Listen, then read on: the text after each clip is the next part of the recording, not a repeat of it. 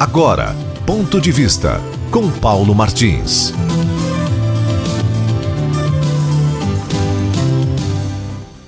Eu digo para vocês que, infelizmente, mais uma medida vai fazer com que haja restrições na área da economia, área que, devido às incursões por ela, de quem não tem nenhum plano, diretriz, ou seja lá o que for, para ali estabelecer gestão, faz com que as pessoas passem a encontrar mais dificuldades ainda do que já estão encontrando até agora. Por quê?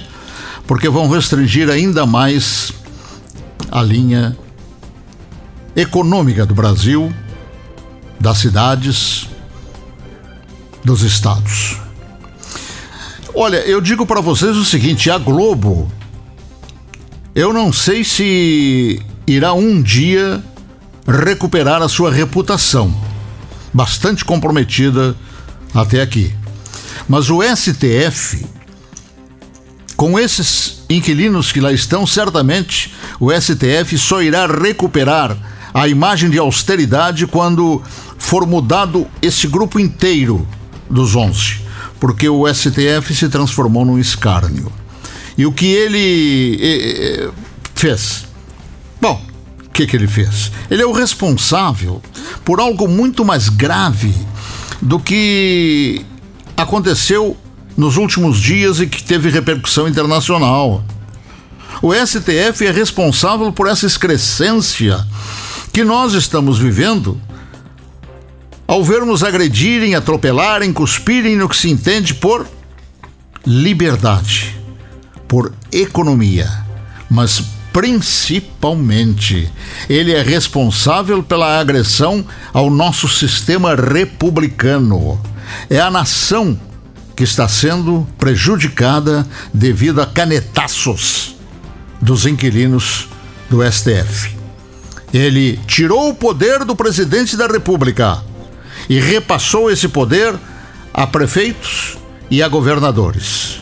E esses até agora nada de positivo ofereceram à população, a não ser aquela cadência a trote do antigo cavalo do padeiro que usava aquelas viseiras nos olhos e só enxergava aquilo que estava na frente e não o que estava ao lado.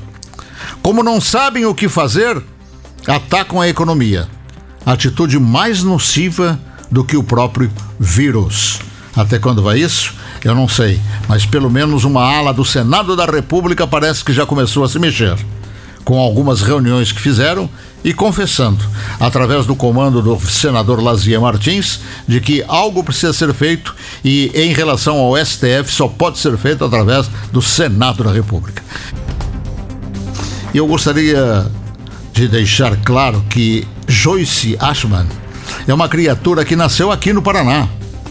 Ela nasceu na cidade de Ponta Grossa. Mas, para o bem de Ponta Grossa, aquela criatura não mora lá na cidade em que nasceu. Ela, por São Paulo, foi eleita deputada federal. Azar de São Paulo. E azar porque Joyce foi flagrada na prática de ações que produziram a mais indesejável lama imoral que o caráter de um parlamentar pode produzir. É que a TV Record, e só foi a Record que fez, vou citar a fonte, né? Produziu uma reportagem de conteúdo investigativo e desmascarou aquela criatura que já havia sido até mesmo líder do governo Bolsonaro na Câmara Federal. Depois, numa atitude de invejar a memória de Brutos, desferiu no presidente Bolsonaro o que é chamado de punhalada de traição.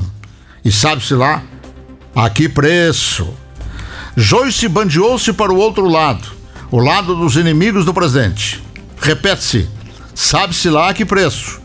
Mas não deve ter saído barato para quem comprou seu passe, pois Joyce, Joyce não, não apenas amancebou-se politicamente com o inimigo, como também passou a produzir ataques, a produzir fake news, além de amplos episódios de sordidez que não fosse a ação jornalística dos colegas daquela co-irmã, dificilmente a quem alguém acreditaria.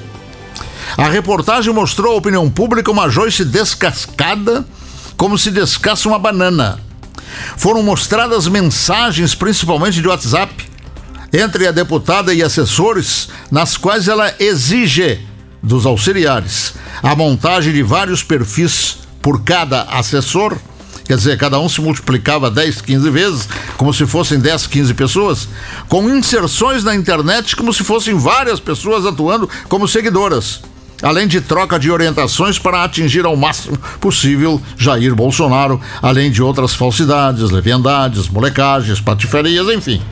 Tudo comprovado através de cópias das instruções trocadas entre ela e seus empregados de sarjeta, os quais ela chama de assessores, além de áudios e gravações de reuniões. Uma surdidez, enfim, totalmente revelada tanto dela como de seus assessores, sendo esses identificados como formadores de quadrilha. Está tudo amparado por provas concretas e o que mais revolta uma sociedade no fim de um escândalo dessa dimensão é o fato de atos criminosos como esse, praticados por uma criatura dessas, permitir-lhe se manter no cargo até que possa vir um dia, mas só se for por milagre, a cassação do seu mandato. Mas só mesmo por milagre. Ela mostrou ser delinquente nas suas ações. É, por isso só mesmo por milagre, já que o o corporativismo de indecência dessa natureza torna-o conivente através de esconder uma vilania dessas, ao ponto de até a imprensa participar de tamanha canalice, não dando a esse desprezo pela moral o destaque e o barulho que exige. Ficou então limitado ao que divulgou a Rede Record de televisão. Ponto de vista com Paulo Martins.